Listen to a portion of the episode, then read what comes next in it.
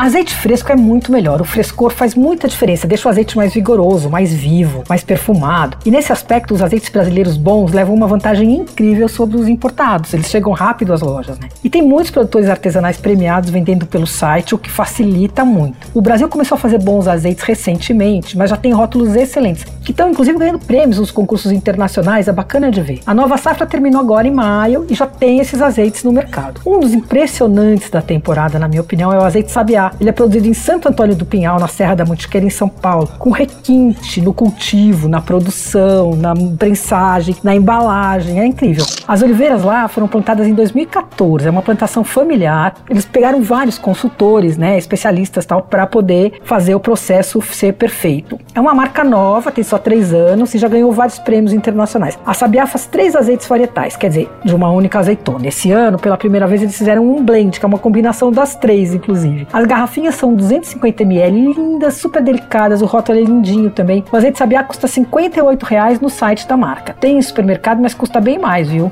Você ouviu Por Aí. Dicas para comer bem com Patrícia Ferraz.